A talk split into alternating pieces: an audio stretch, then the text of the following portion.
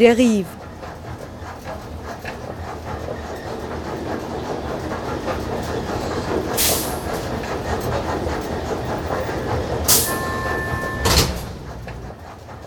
Radio für Stadtforschung. It is still a situation in which even poor people think you shouldn't tax the rich too much because we might be rich one day too.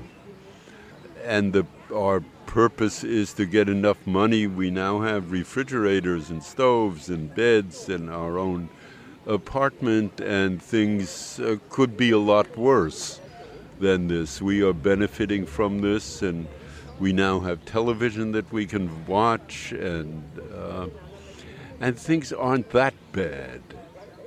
And I think the uh, if the crisis gets worse, I think that will change. In Memoriam, Peter Marcuse. Noch glauben die Armen und sozial Schwachen an die Möglichkeit, irgendwann selbst zu den Reichen dieser Welt zu gehören. Ein Grund, warum die Besteuerung von Reichtum zur Herstellung sozialer Gerechtigkeit nach wie vor wenig Anhänger findet, meint Peter Marcuse am Beginn dieses Gesprächs mit Radio Deriv. Der amerikanische Planer mit deutschen Wurzeln zählt zu den wichtigsten Stimmen in der Debatte um gesellschaftliche Gerechtigkeit und die Rolle der Planung für die Wiederaneignung der Städte durch ihre Bewohner und Bewohnerinnen.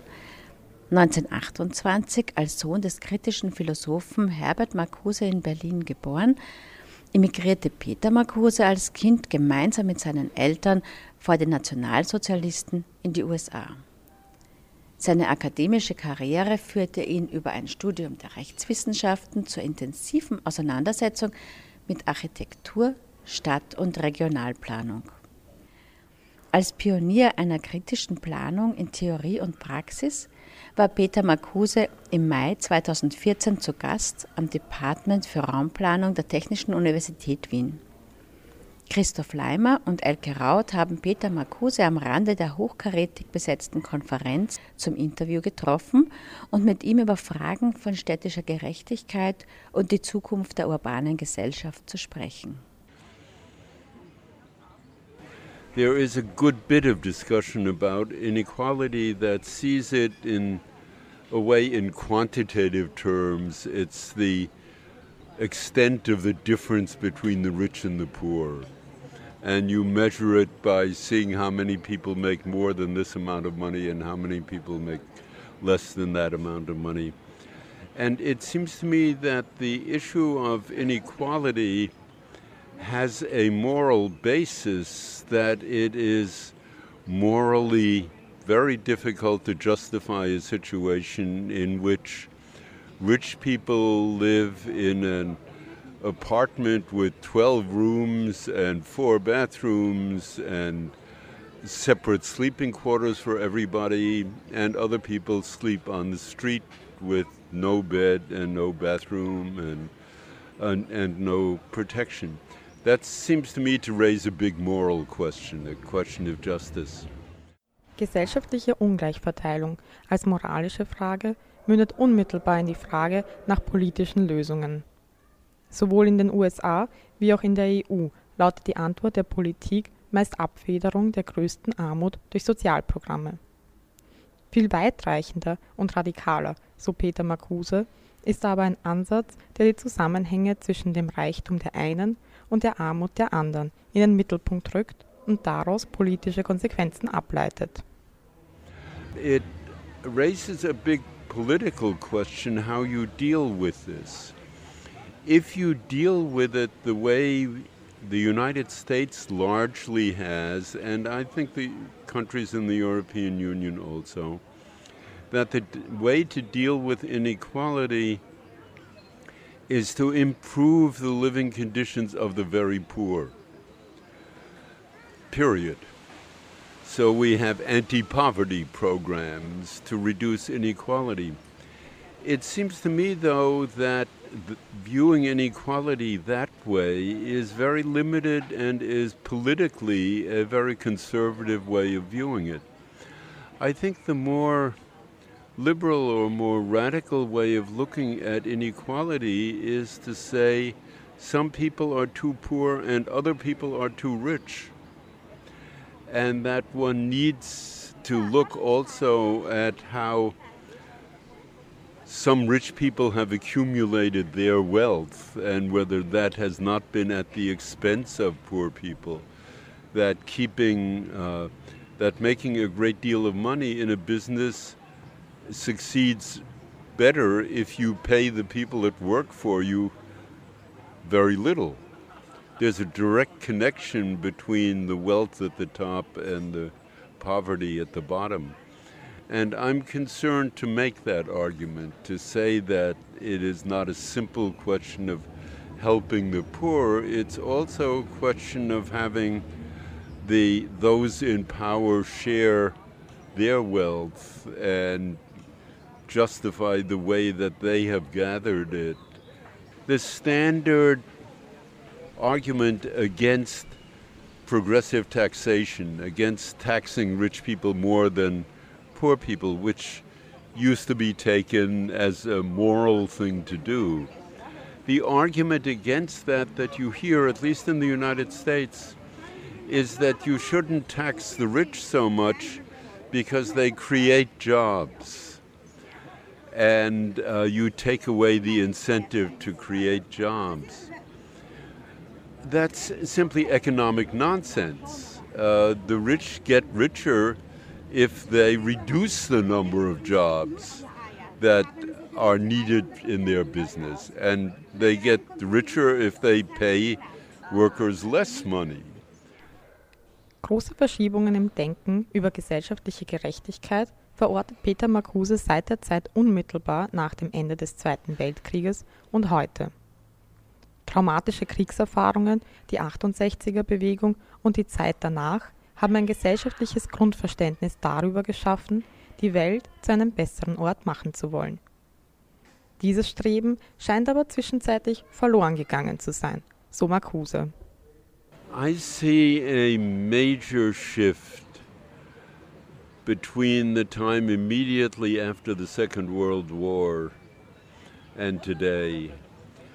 It seems to me there was a period after the Second World War in which the difference between good and bad was very clear. It was a period after the war on fascism, and I remember uh, we were just married then, and we looked for an apartment in New York uh, near uh, New York University, where my wife was going to school and it the land the owner of the apartment was a veteran who had fought in the Second World War against uh, fascism, I think both in, in Germany and in Italy. And uh, we got into a little political discussion with him and uh, told him we were concerned about the Cold War that was beginning and that there was a danger that it would lead to military conflict and to war again. And he said to us, Don't worry about it. Anyone that has served in the Second World War will see to it that there will never be a war again. And he believed it. It was an optimism. Uh, a faith in in rationality and a faith in that people have really learned from the experience of war that uh, that carried on for a good uh, 20 years after the end of the war and in through the 60s and I think was still part of the movement of uh, 1968 uh, worldwide that an optimism that things could be better and should be better and can be made better. And when that didn't happen, when that hope was defeated, it seems to me there was a major swing in the other direction. That uh, before 1970, the figures are inequality was for a brief period reduced and was then increased again uh, after the defeat of the basically the defeat of the movements of 1968, and uh, has been on uh, an increasing problem ever since, and is now with the economic recession an even greater problem. Because not only are the rich getting richer, but the poor are visibly getting poorer. Die Auswirkungen der Ungleichheit zeigen sich im Alltag der Menschen ebenso wie im Erscheinungsbild der Städte. Umfangreiche soziale Unruhen oder eine tatsächliche Auflehnung gegen das System wird es so bald aber trotzdem nicht geben, zeigt sich Peter Marcuse überzeugt. Im Gegenteil, unser Ungleichheit produzierendes System findet auch weiterhin Unterstützer und Unterstützerinnen unter den Benachteiligten. It makes life very miserable. For a relatively small number of people. And it makes life very frustrating uh, for a great many people.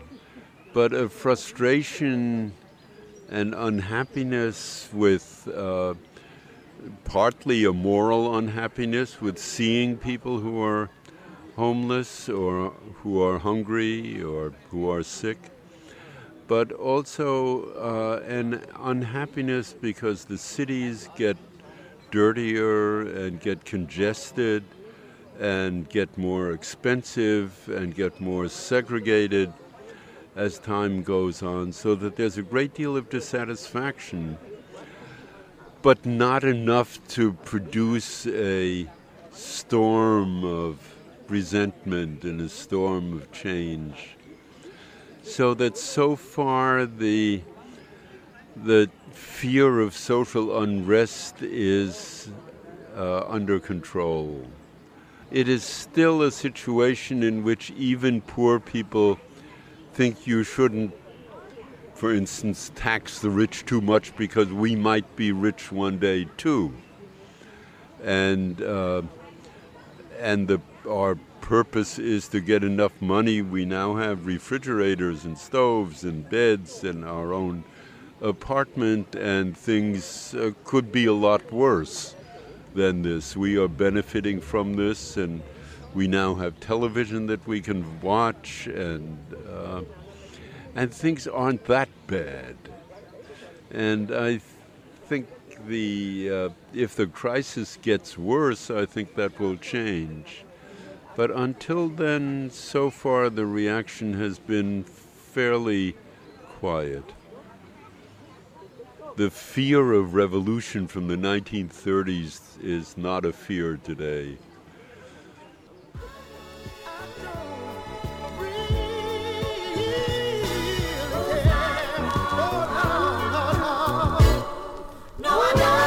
It's time to wake up and get with the movement. Hear the message in the music now. We could fight back, or we could lay down, or beat back the bank attack and stay proud. They got bailed out, we getting sold out. Some living underwater in their own house. They hear the word foreclosure, they get scared and think it's all over. But nah, the fight just begun. It ain't gonna be easy, but it must be won. Cause Bank of America's bad for America. Congress held hostage, they kidnapped the treasurer. This ain't the dream in the land of America, but we could change that if we stand up together. Demand something better than the status quo. We elect, they neglect, then they have to go. We gon' beat back the bank attack. We gon' attack.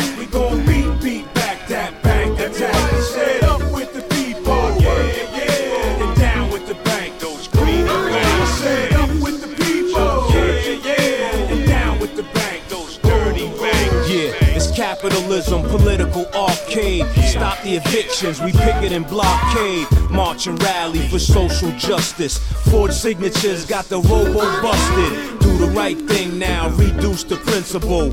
Job growth, increase residuals. We're solidified, can't divide and conquer. When we fight, we win. The pride to prosper. With people power, we equal the power. Civil disobedience to veto the dollar. Close our bank accounts, oppose their policy. Loan mod programs don't work, it's a lottery. So what what do we do when the bank's attack? Stand up! Yeah, and we don't want no cash for keys. We want to enter this catastrophe rapidly. We gon' beat, rap, the bank attack. We gon' beat, beat,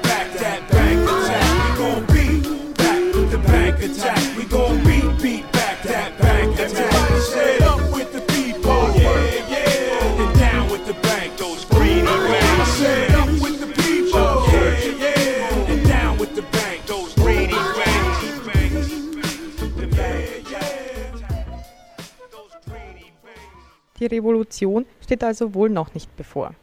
Trotzdem gibt es immer häufiger soziale Bewegungen in den Städten, die für Veränderung auf die Straße gehen.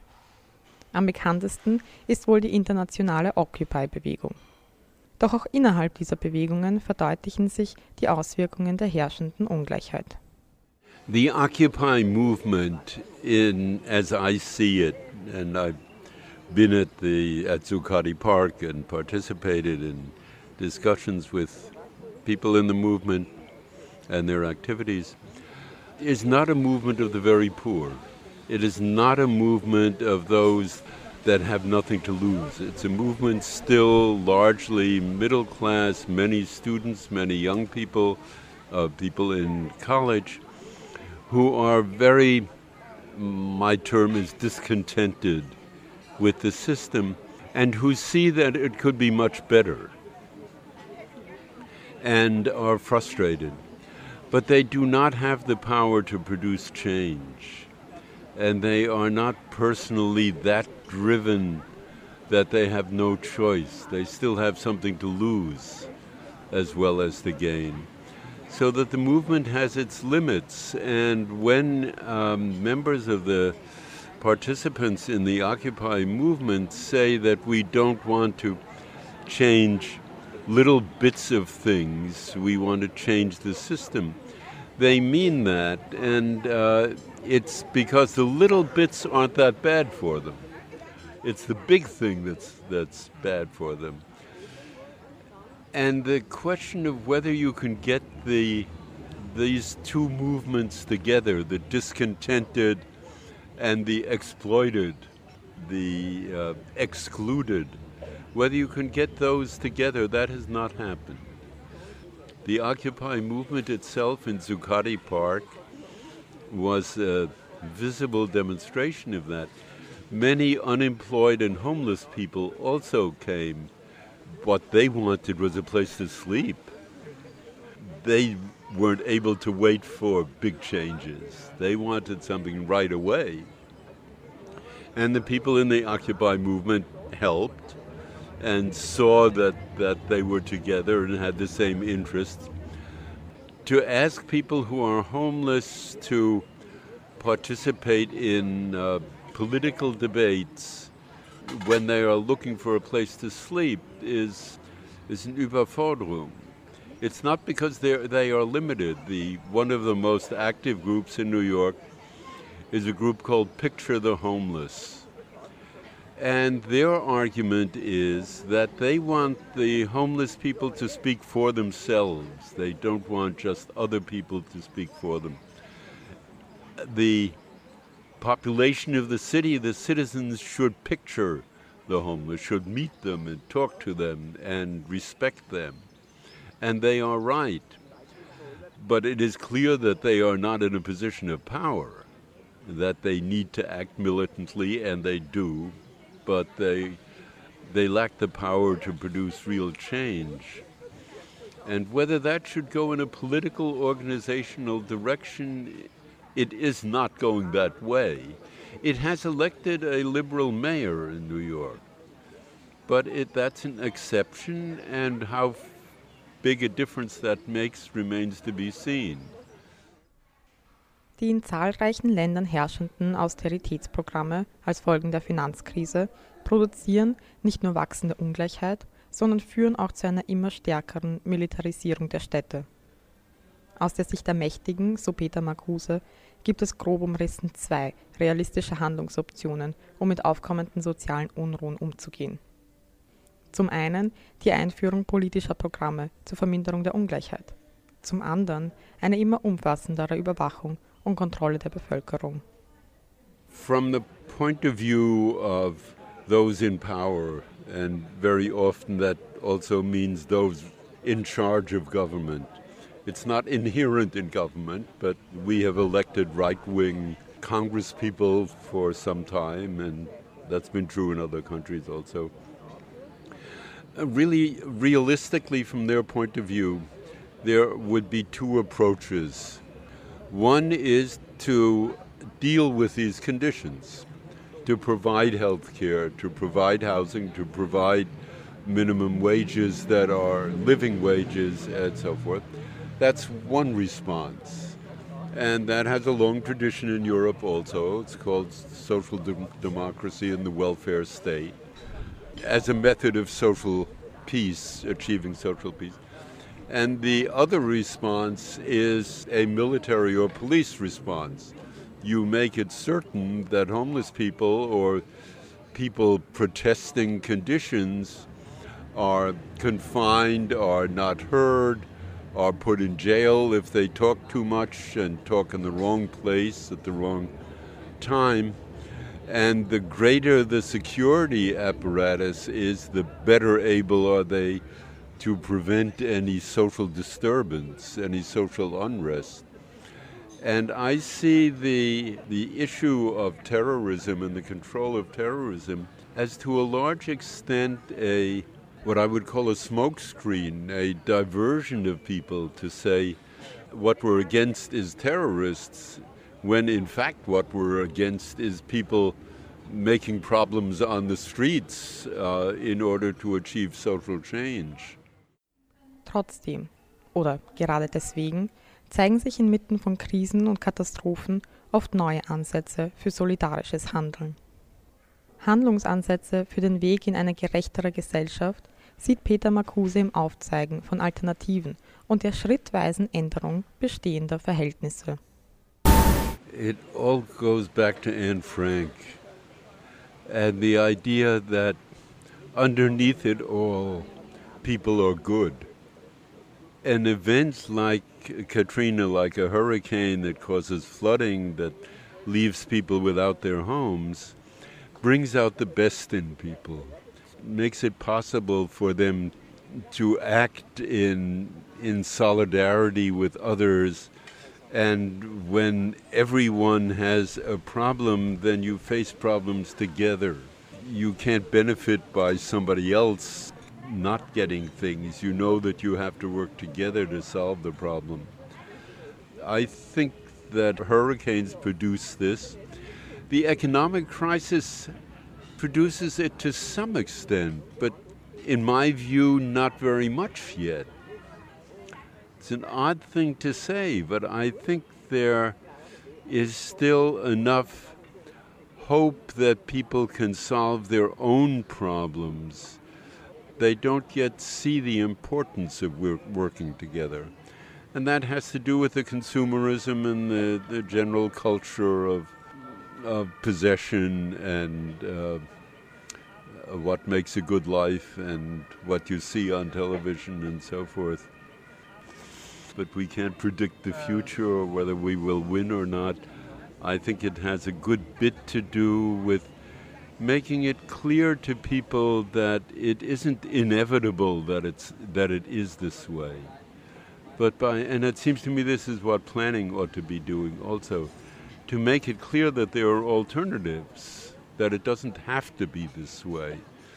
And to do that uh, by example and to do it in, in one field after another, to do it in education, to do it in housing, to do it in, uh, in healthcare, and slowly in each one, one points to the fact that you need a quite different system. I can't predict the extent to which the poor will increase in power. But I can say that it requires an, a changes in the democratic process to produce that result. And that the more people are able to vote, the better. The more we can uh, permit voters to see, enable them to understand what's happening in the city, the more things will change. We work at it. All you can do is try, I think. And that's what we're working at. Many of us are working at. Yeah. All you can do is try, meint der kritische Stadtplaner Peter Marcuse am Ende dieses Gesprächs über Ungleichheit und die Notwendigkeit der Veränderung gesellschaftlicher Verhältnisse. Das Gespräch führten Christoph Leimer und Elke Raut. Sendungsgestaltung und Moderation Cornelia Bast und Stefanie Simic. Sendungsverantwortung Elke Raut. Sie hörten In Memoriam Peter Marcuse, der am 4. März 2022 im Alter von 93 Jahren verstorben ist. Peter Marcuses akademische Heimat war für viele Jahre die Columbia-Universität in New York, wo er als Professor für Stadtplanung tätig war.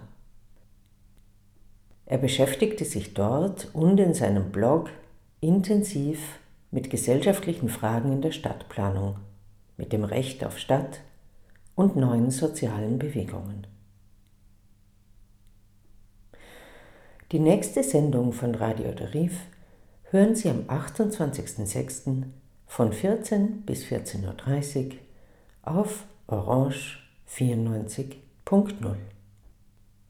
Weiterführende Informationen zu Radio Rief und zu Rief Zeitschrift für Stadtforschung finden Sie wie immer unter www.derrief.at.